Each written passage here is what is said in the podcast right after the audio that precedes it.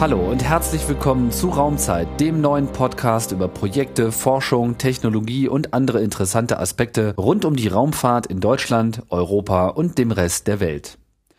Dieses Projekt wurde initiiert und ist zu gleichen Teilen getragen von dem Deutschen Zentrum für Luft- und Raumfahrt, DLR, und der Europäischen Raumfahrtagentur oder auch European Space Agency, der ESA. Mein Name ist Tim Pritloff und ich habe die beneidenswerte Aufgabe, hier in einer Serie von Gesprächen durch die breite Themenwelt der Raumfahrt zu führen. Das schließt vor allem organisatorische und technische Aspekte ein, wird aber sicherlich auch stets auf die kulturelle Bandbreite der Raumfahrtszene eingehen. Die Gesprächspartner der Sendung setzen sich vorwiegend aus Wissenschaftlern und Ingenieuren von Instituten und Arbeitsbereichen der beiden Organisationen zusammen.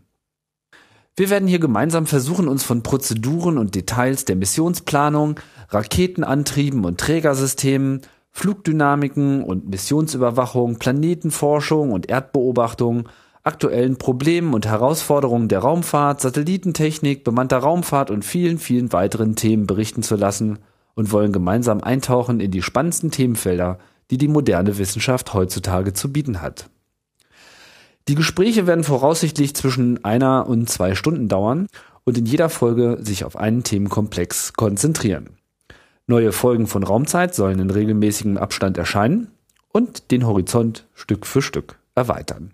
Natürlich lebt auch dieser Podcast vom Feedback der Hörer.